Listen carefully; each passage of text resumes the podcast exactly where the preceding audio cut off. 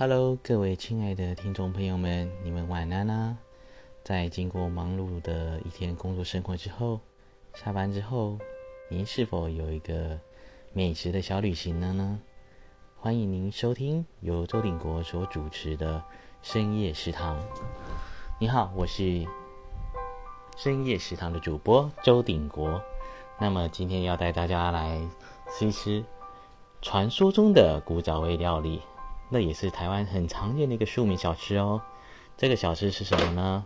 卖个关子，当然就是我们的蛋饼。对，说到蛋饼呢，它简单的有分好几种的种类，一个叫做嗯饼皮的一个蛋饼，那另外一种叫做粉浆式的一个蛋饼，这两个做法有点不一样。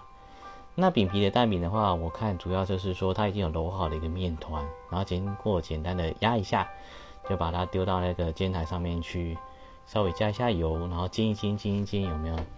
然后再加上一个打一颗蛋，然后还有一些葱花，然后在一个钢杯里面噔噔噔噔噔，然后把它均匀搅拌之后，倒在那个煎台上面的饼皮上面，很快的，然后等它差不多八七八分熟的时候，就赶快把它翻面，然后这个就差不多要完成了一个大功告成的一个葱花蛋饼。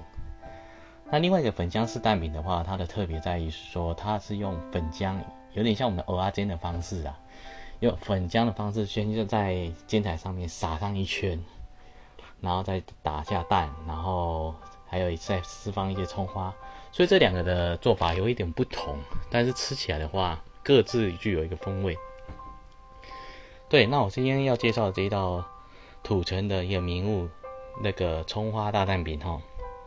然后它主要是有两颗蛋，所以这个蛋饼看起来的一个分量还蛮大的一点啊，对吧？吃起来的话，嗯，真的很好吃哎。对啊，怎么说？因为我觉得说最近我迷上的蛋饼的原因哈，就是因为我发现越简单的一个料理食材所组合出来的味道，才是真正的天然们的美味，跟现在一般比较。嗯，充满香气呀，还是说过多的一个食品添加的一个味道，反而让我们丧失了一个舌头去了解最原始什么叫做食材的味道呢？对不对？那所以我现在开始化繁为简，去吃一些简单的素材所组合出来的简单料理。那这一道料理的话，蛋饼的话。它的原料也好取得，但是真的煎的功夫会影响到一个蛋饼皮的一个口感的一个程度哈。对，那所以最近都在吃蛋饼，是标着标着一个蛋饼控啊。对啊，那也很开心哈，跟今天在这个嗯电台跟大家分享我的深夜食堂，那也欢迎大家下次再继续收听。那祝您今天顺心、平安、愉快，我们下次见，拜拜。